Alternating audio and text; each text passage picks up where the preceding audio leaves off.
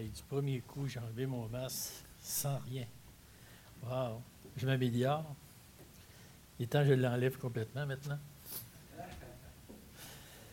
Bonjour, frères et sœurs de l'Assemblée de cap et ceux qui nous écoutent, qui ne sont pas nécessairement de l'Assemblée. Soyez les bienvenus, que vous êtes sur YouTube. Soyez bienvenus ce dimanche du 13 février 2022. Ah, ce matin, encore une fois, nous continuons sur euh, Matthieu, l'évangile de Matthieu. Nous sommes rendus au chapitre 5, du verset 27 à 32. Et naturellement, je dois, on doit commencer en disant, je vais faire un peu de rétrospective, si vous voulez bien. Et je vais commencer par le dixième commandement de Dieu. Tu ne convoiteras pas la maison de ton prochain, tu ne convoiteras pas la femme de ton prochain, ni son serviteur, ni sa servante, ni son bœuf, ni son âne, ni rien qui appartienne à ton prochain. Vous savez, parfois, dans notre nature humaine, on a tendance à prendre les lois comme quelque chose qui est très restrictif. C'est quelque chose qu'on a de la misère à soumettre parce que ça nous emmène à une certaine restriction. Et notre cœur n'aime pas vraiment ça, les restrictions. On aimerait plutôt la liberté. Et pourtant, cette loi-là, qui est vraiment une loi divine, mais qui est aussi une loi d'amour. J'étais content de ce que notre frère a lu euh, le texte 1 Corinthiens 13 ce matin, car c'est vraiment ce que reflète la loi de Dieu. Et c'est vraiment ce que reflète le passage qu'il va nous donner, qu'il va nous dire ce matin, et qui va nous lire, que l'on va lire présentement. On est dans Matthieu au chapitre 5 et au partir du verset 27 jusqu'au verset 32. Vous avez appris qu'il a été dit, tu ne commettras point d'adultère. Mais moi, je vous dis que quiconque regarde une femme pour la convoiter a déjà commis un adultère avec elle dans son cœur. Si ton œil droit est pour toi une occasion de chute, arrache-le et jette-le loin de toi.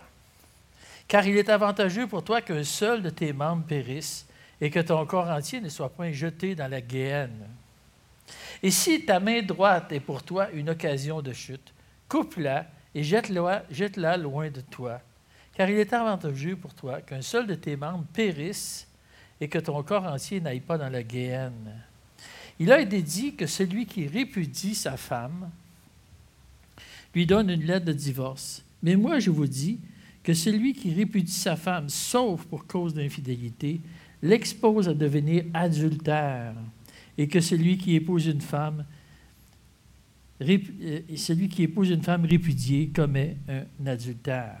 Que Dieu bénisse sa parole. On, a vu il y a quelque temps que euh, Jésus dit à ses apôtres au verset 20 que la justice qu'il doit rechercher doit dépasser celle des hommes religieux et respectables. Euh, enseignement révolutionnaire, s'il y en est un, pour l'époque. Étant donné que la justice et la loi établies dans l'époque, de cette époque-là, étaient considérées comme de très haut niveau. Cette loi-là était, était, était wow, c'est une belle loi, c'est une loi qui, qui, est vraiment, qui rencontre tous les besoins. Et elle pensait même que cette religiosité-là pouvait avoir, nous donner accès, pouvait faire, permettre qu'on puisse s'approcher de Dieu.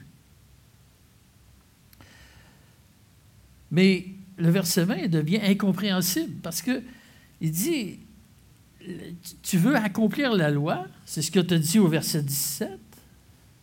Puis, nous, comme on la connaît, cette loi qui est, au summum de son art ne permet pas d'acquérir la justice de, pour acquérir le royaume, pour aller au royaume. Je ne comprends pas. Tu veux l'accomplir, mais il faut, besoin d'explication. Les enseignements du Seigneur sont tout à fait nouveaux. Ils sont bouleversants et innovateurs et ont besoin d'être expliqués. Et c'est ce que Christ fait dans le reste du discours sur la montagne. Le verset 17 et jusqu'à 20 euh, n'ont été qu'une introduction à tout le reste du discours sur la montagne. Voilà pourquoi notre frère Stéphane a parlé de la colère, de la réconciliation. Il a expliqué comment Christ en a parlé et comment il a su l'emmener à un autre niveau. Il y a certainement différentes manières d'accomplir une ordonnance. La manière de Christ propose et a pour but de démontrer l'amour parfait de Dieu. Comme Dieu veut être aimé et comment est-ce qu'on doit, nous aussi, développer cet amour-là en nous. Stéphane nous a fait remarquer que pour chaque point des buts, vous avez entendu ou vous avez appris qu'il a été dit. Il n'est jamais, jamais dit comme il a été écrit. C'est une tradition. Eh bien, le Seigneur ajoute,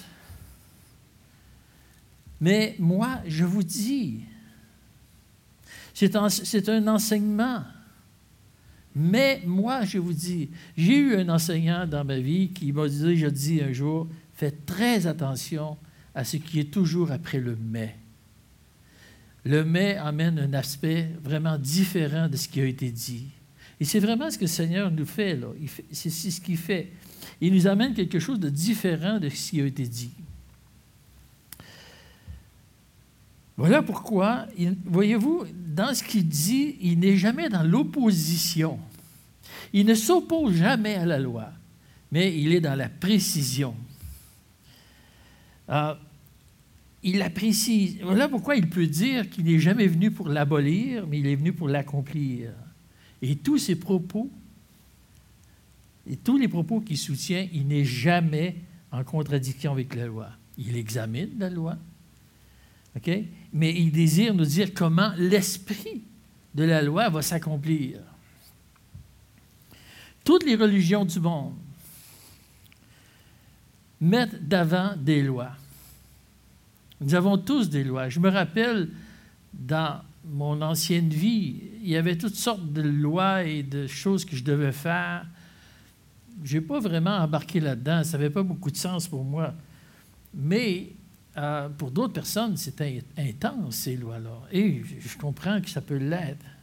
Mais Christ nous parle de loi, mais il parle surtout, et ce qui importe, c'est comment elle s'accomplit. Et c'est cela l'important. La loi existe, mais comment elle s'accomplit. Le sujet de l'adultère que nous allons voir aujourd'hui, que nous avons lu tout à l'heure, sujet qui se rencontre dans toute la parole de Dieu, dans l'Ancien et même dans le Nouveau. Ce problème, le problème que l'homme vit, est très préoccupant pour Dieu. L'adultère, c'est quelque chose qui est important. Mais en fait, c'est quoi l'adultère? L'adultère, selon Wikipédia, selon Wikipédia, c'est le fait qu'un époux ou une épouse viole le serment de fidélité et de partage. C'est ce que, c'est ce que, Wikipédia, nous donne comme, comme euh, définition de l'adultère. Mais Dieu va plus loin. Dieu utilise ce terme lorsqu'il parle des péchés de son peuple, qui se sont tournés vers des idoles. Et c'est dans Ézéchiel, dans Jérémie et dans Ésaïe il fait mention qu'il a un peuple adultère. Il qualifie son peuple adultère principalement parce qu'ils ont trahi l'engagement qu'il avait pris pour se tourner vers d'autres dieux. Et c'est là l'adultère. Cet engagement a été prononcé par le peuple de Dieu à quatre endroits dans l'Ancien Testament, deux fois dans l'Exode et deux fois dans Deutéronome. Jamais il dira au peuple alentour d'Israël, comme l'Égypte, la Syrie, la Syrie, qui sont des adultères. Ces peuples-là ne se sont jamais engagés pour Dieu. Et malgré qu'ils sont très pécheurs, comme tous les hommes, ils ne sont pas adultères. Ils n'ont pas cet attribut-là. Et même Jacques, que l'on lit au chapitre 4, Jacques dit, parce que vous demandez mal dans le but de satisfaire vos passions, adultères que vous êtes, ne savez-vous pas que l'amour du monde est inimitié contre Dieu? Donc, l'adultère, dans le terme général, n'est pas juste pour les personnes mariées. L'adultère est pour celui qui rompt un engagement. Un peu comme, mettons un exemple, un peu comme notre baptême. Lorsque nous avons été plongés dans l'eau, il veut dire Est-ce que tu vas décider d'obéir Dieu jusqu'à toute ta vie? Et vous avez dit oui. Et les personnes qui ont été baptisées ont dit oui. S'il avait dit non, il aurait dit Bon, on laisse faire, sors de l'eau, c'est réglé.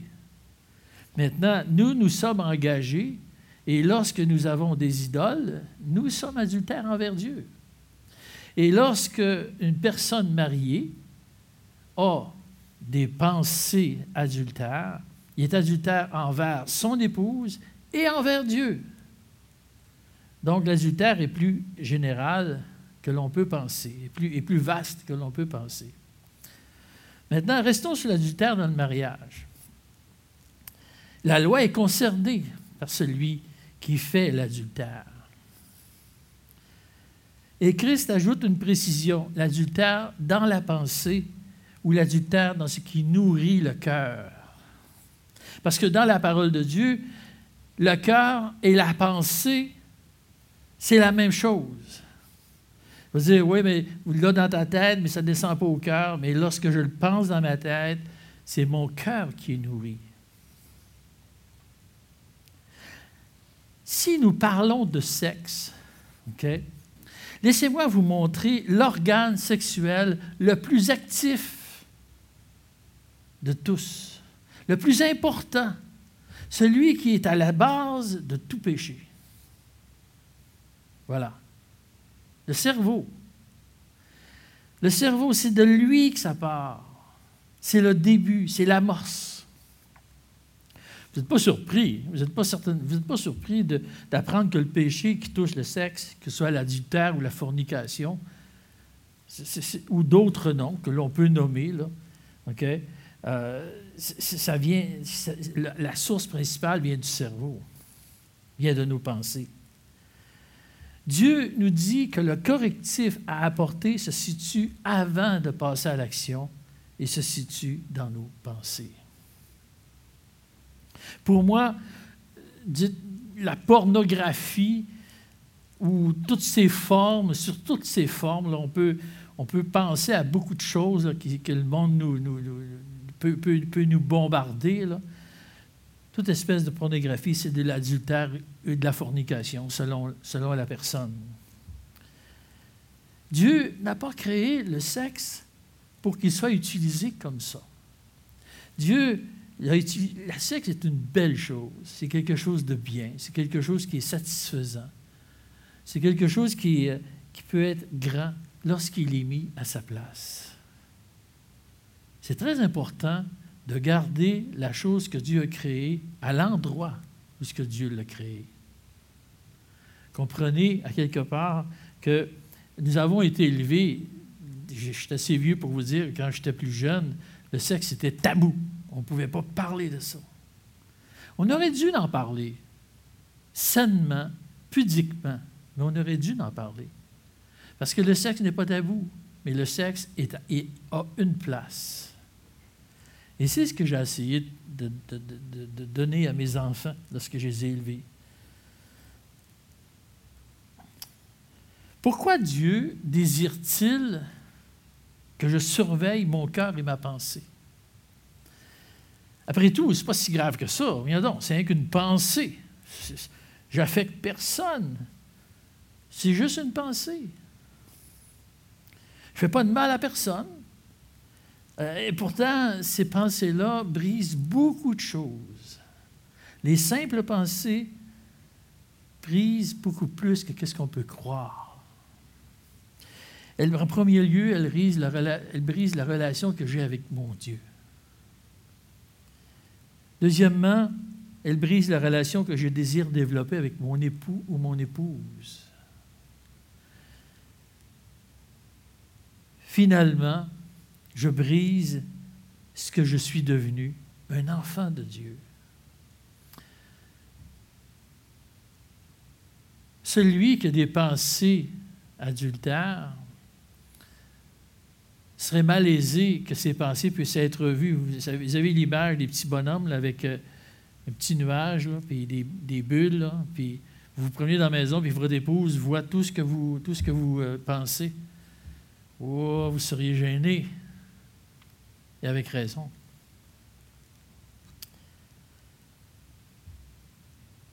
Même pour celui ou celle qui n'est pas marié. Ces personnes peuvent mettre leur cerveau dans une habitude aussi difficile à se défaire que l'alcoolisme ou la drogue. Ce péché pas corrigé devient une dépendance qui brise les couples et les futurs couples. Pour expliquer le phénomène, j'ai besoin de citer une phrase de M. Euh, André, André Murray dans son livre Humilité. Nous savons que la loi de la nature humaine, c'est que les actions produisent des habitudes. Les habitudes engendrent des dispositions. Les dispositions créent la volonté. Convenablement formée donne à l'individu son caractère. Vous n'avez qu'à rajouter la pensée qui mène à l'action et le processus est complet. Je le répète, nous savons que la loi de la nature humaine, c'est que les actions produisent des habitudes. Les habitudes engendrent des dispositions. Les dispositions créent la volonté. Et la volonté convenablement formée donne à l'individu son caractère. Christ nous demande de, de, prendre un temps pour examiner nos pensées. La convoitise habite nos pensées. Si je ne peux pas contrôler mes pensées, inévitablement, mes actions vont ressembler à ce que je pense. Et à force de tomber dans ces pensées, il va se créer des habitudes. Ça va devenir bien et ça va devenir quelque chose qui va faire partie de notre quotidien éventuellement. C'est sûr qu'on ne commence pas avec des grandes choses, mais on commence une fois de temps en temps. Ah, j'ai le goût à soir. Mais à chaque fois que vous le faites, vous créez une habitude. Et cette habitude-là, et mon cœur devient disposé à vivre avec cette mauvaise habitude. On n'est pas mieux que les autres. Vous prenez une mauvaise habitude et cette mauvaise habitude-là finit par faire votre affaire. Et mes désirs se développent jusqu'à temps que je devienne, que ça devienne un trait de mon caractère. Bien sûr, on n'est pas, pas tous rendus là, mais à chaque fois qu'on a des pensées adultères, on se dirige, on fait un pas vers là. Mais pour terminer la citation de M. Murray, il dit, il n'en est pas autrement dans l'œuvre de la grâce. Comme les actes, répétés avec persévérance, engendrent des habitudes et des dispositions, et que celles-ci fortifient la volonté, afin ainsi la foi ferme du croyant qui permet à celui qui produit en nous le vouloir et le faire.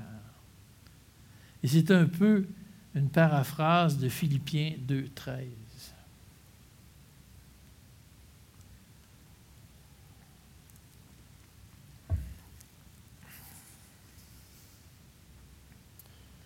Le processus de développement vers le mal est le même processus vers la volonté de Dieu.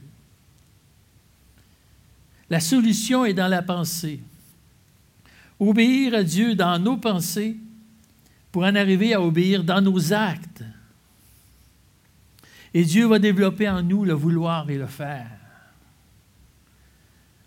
La pensée joue le rôle précurseur dans ce processus. Ce que Christ nous dit par son enseignement, c'est que l'action du péché s'amorce premièrement dans nos pensées. Et c'est là que le contrôle doit se faire. Dieu nous demande d'avoir le contrôle de nos pensées. Et il est possible de l'avoir, ce contrôle, dans la mesure où nous dépendons de Christ. Celui qui nous a délivrés de la puissance du péché, il nous permet de faire un choix sur ce que l'on pense. Voilà la véritable liberté. J'ai le choix. J'ai le choix de dire oui ou de dire non. J'ai le choix de pouvoir changer nos pensées. On dit souvent que nous n'avons pas été enlevés de la présence du péché. Et ça, je n'ai pas besoin d'emmener bien des exemples pour que ça soit vrai. Vous avez juste à ouvrir votre téléviseur et vous allez être en présence du péché automatique. Vous avez juste à prendre votre voiture puis sortir un peu. Présence du péché. Vous avez juste à être assis chez vous et de rien faire et vous allez quand même être en présence du péché mais nous avons été libérés de sa puissance dans la dépendance de la personne de Christ. Nous avons le contrôle à travers la dépendance de Christ. Voilà pourquoi on peut lire dans le verset de Philippiens 4.8, Au reste, frères, que tout ce qui est vrai, tout ce qui est honorable, tout ce qui est juste, tout ce qui est pur, tout ce qui est aimable, tout ce qui mérite l'approbation, ce qui est vertueux et digne de louange soit l'objet de vos pensées. Ce verset-là ne pourrait pas être là s'il ne nous demanderait pas le contrôle. C'est-à-dire qu'on peut choisir l'objet de nos pensées. On peut choisir l'objet de nos pensées. Wow! Comment ça se fait? Comment est-ce qu'on peut faire ça? Voilà pourquoi nous considérons la croix si importante. Si nous mettons notre foi dans le sacrifice de Christ sur la croix, et si nous mettons notre foi sur ce point-là aujourd'hui, dans le sacrifice de Christ, nous sommes de ceux qui l'ont reçu. À ceux qui croient en son nom, il a donné le pouvoir de devenir enfants de Dieu lesquels sont nés non du sang, ni de la volonté de la chair, ni de la volonté de l'homme, mais de Dieu. Il a donné le pouvoir de devenir enfant de Dieu. Il y aurait beaucoup à dire sur les pouvoirs que détient un enfant de Dieu. Nous avons des pouvoirs, nous avons des puissances. Mais un de ces pouvoirs est la capacité de gérer nos pensées dans la dépendance de Dieu. Je dis toujours dans la dépendance de Dieu parce que par moi-même, je ne suis pas capable.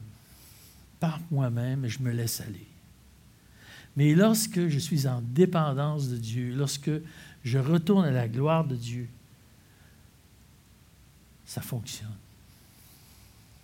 Je peux décider de résister à la tentation et pour le sujet d'aujourd'hui, je peux décider de ne pas cultiver ou entretenir les pensées de ma chair.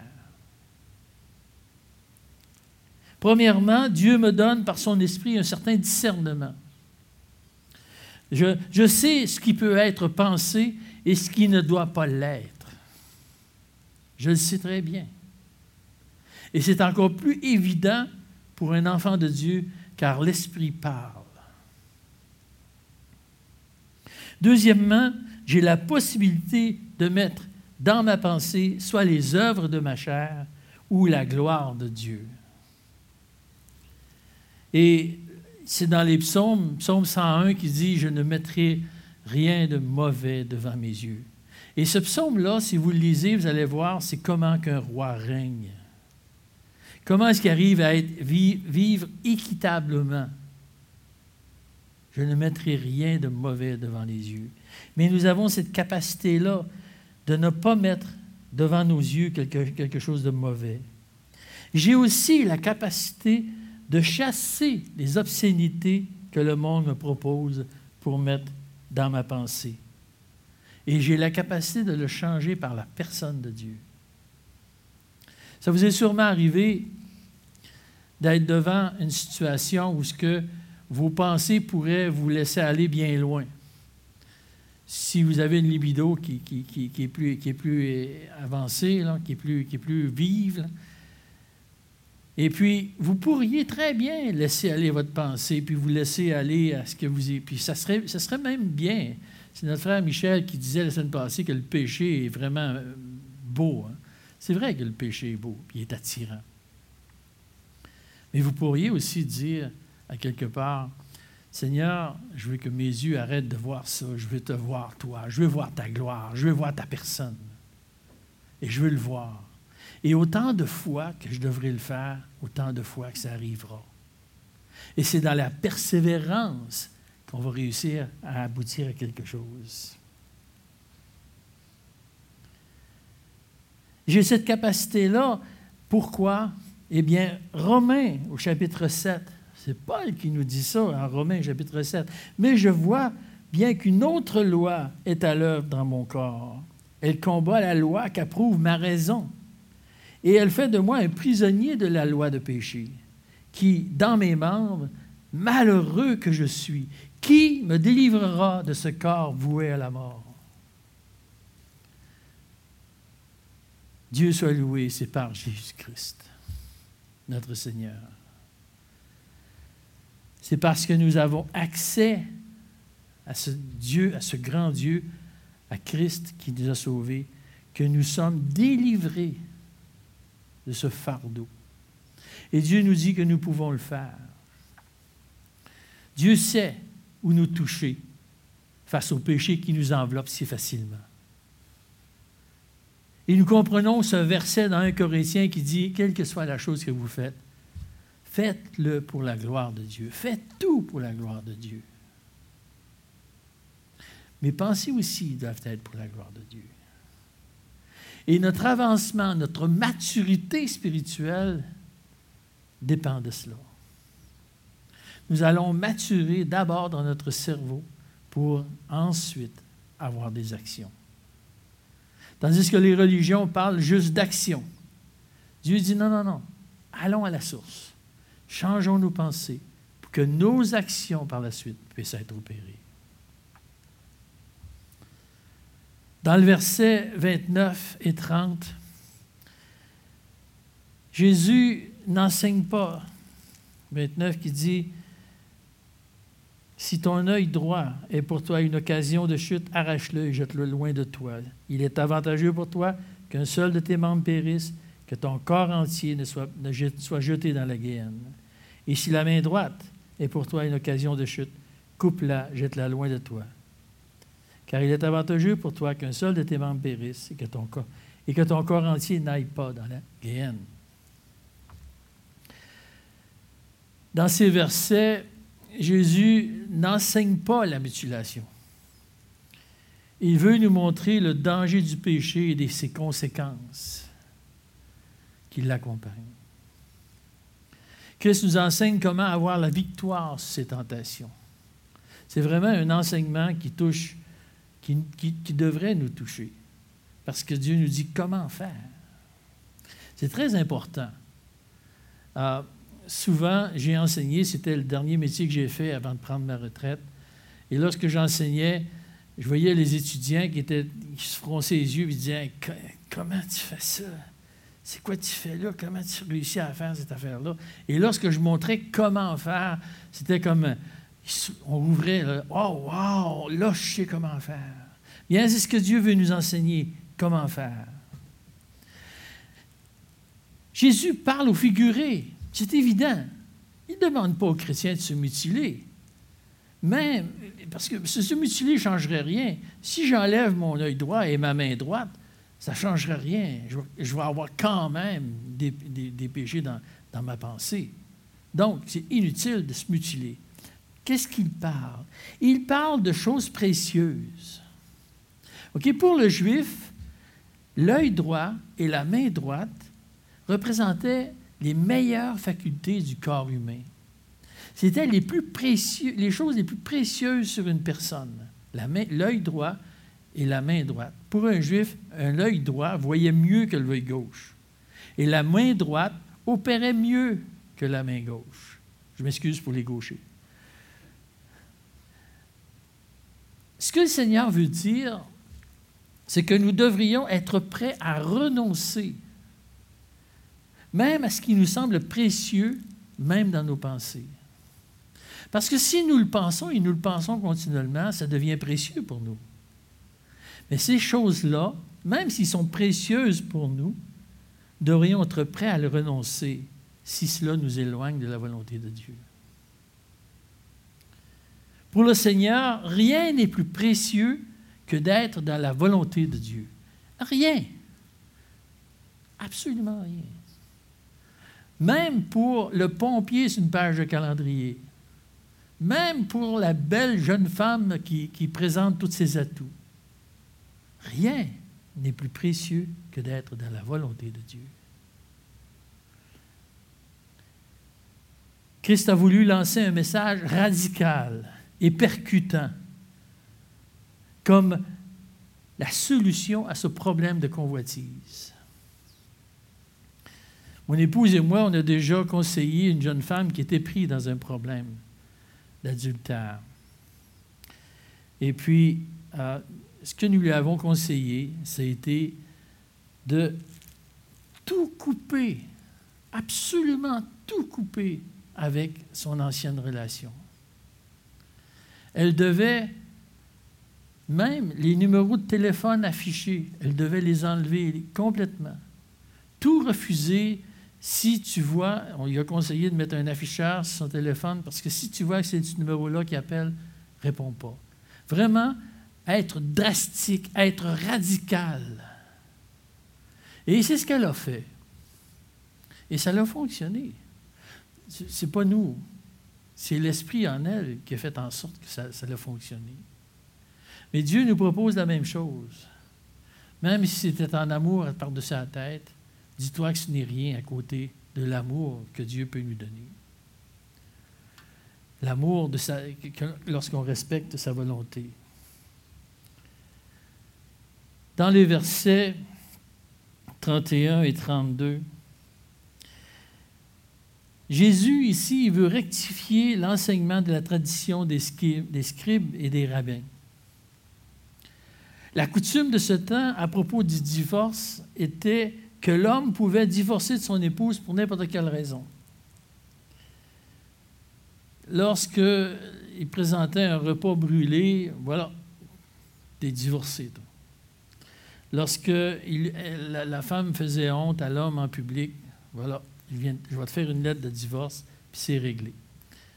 Ou euh, euh, tu, te tiens mal ou tu fais quelque chose de pas bien ou l'aide de divorce.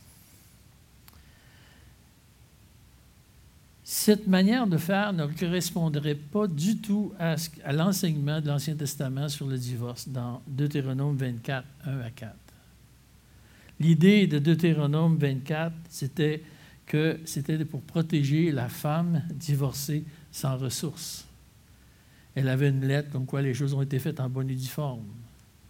Mais Christ nous amène encore là une précision.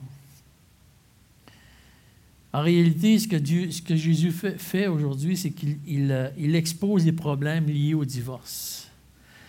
Les problèmes et les mauvais divorces mènent à l'adultère. Il n'enseigne pas non plus que l'infidélité du partenaire conduit obligatoirement à un divorce.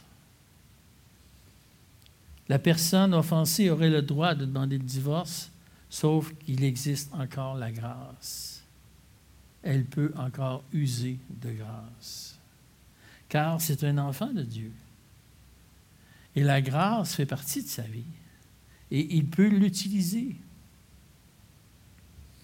dans toutes les situations de divorce, et c'est une étude qui est sortie en Amérique du Nord, les études, n'ont pas besoin de, on le sait, de, notre propre cœur, que euh, le problème des divorces, la généralité des divorces, c'est que les gens cherchent à rencontrer leurs besoins. C'est important pour eux que le mariage comble mes besoins.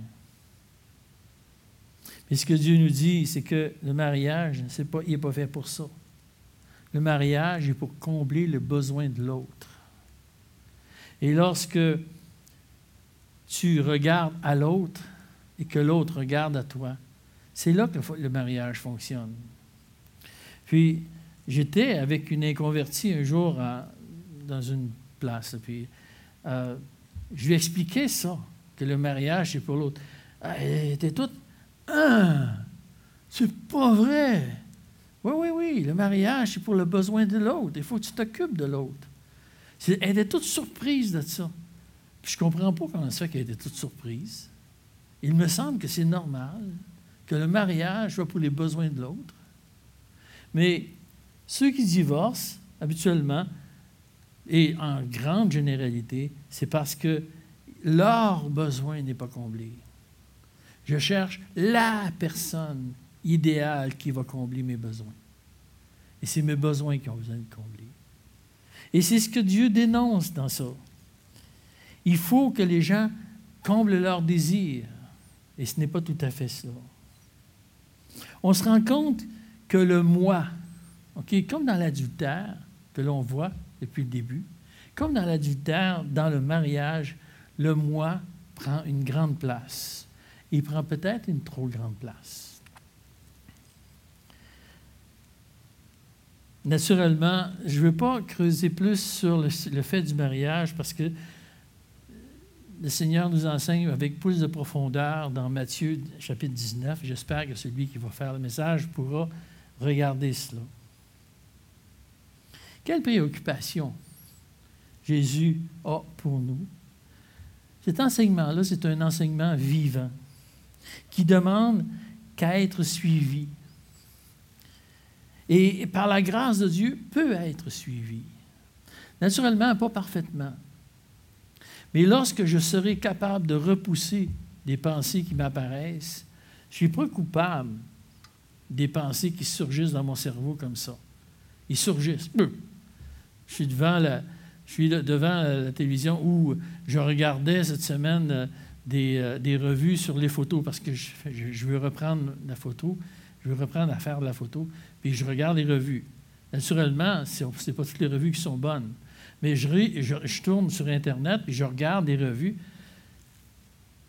C'est toutes des, des nus. Bon, voilà. Il faut que j'enlève ça, il faut que j'enlève ça, il faut que j'enlève ça. Je peux dire aussi, ah, quelle belle photo, hein? Quelle belle exposition. Ah oui, oui, il a fait ça avec une telle caméra. Non, non, non, c'est pas ça que tu regardes. Tu dis, oui, bien, c'est pas ça que tu regardes. J'ai oublié de l'enlever. J'ai oublié de prendre sur moi et de dire, non, non, non, c'est pas la gloire de Dieu. Même si c'est des photos très artistiques, c'est pas la gloire de Dieu. C'est un enseignement qui nous permet de suivre. Et c'est la grâce de Dieu. Ce que j'ai vu dans ces textes, c'est que Christ est un guide sûr. C'est un guide qui me donne une assurance, qui me met sur un chemin tout tracé et qui me, me donne une porte accessible. Dieu nous demande juste de le suivre et de prendre les moyens pour le suivre, d'enlever ce qui est nuisible à sa gloire et de garder ce qui est à sa gloire. Donc, nous pouvons être drastiques, nous pouvons être déterminés à dire, lorsque des pensées adultères seront dans mon esprit, je devrais les remplacer par des pensées à la gloire de Dieu. Maintenant, je vous pose la question, qu'est-ce qu'on va faire avec nos pensées? Je sais qu'est-ce que j'ai à faire avec mes pensées. Je le fais. J'avoue que je tombe parfois et je demande pardon à Dieu. J'avoue, ça m'arrive. Ça vous arrive probablement aussi. Mais plus je serai persévérant dans cela, plus j'obtiendrai du succès parce que c'est Dieu qui me dit que ça va avancer comme ça. Soyons radicaux dans nos pensées, soyons déterminés à suivre la volonté de Dieu pour sa gloire et pour son nom. Merci Seigneur pour ce texte rempli d'amour, rempli de compréhension. Tu comprends ce que l'on vit, tu sais ce que l'on vit, et Seigneur, par ta grâce, tu nous donnes les moyens de passer au travers. Guide-nous, Seigneur, continue à nous diriger, continue à être celui qui écrit nos vies, afin que nous puissions te glorifier et t'honorer. Que l'on soit un témoignage, même dans nos pensées, car résulteront dans des actions qui seront toujours pour ta gloire et pour ton nom. Nous te remercions, nous te rendons gloire par le beau nom du Seigneur Jésus-Christ. Amen.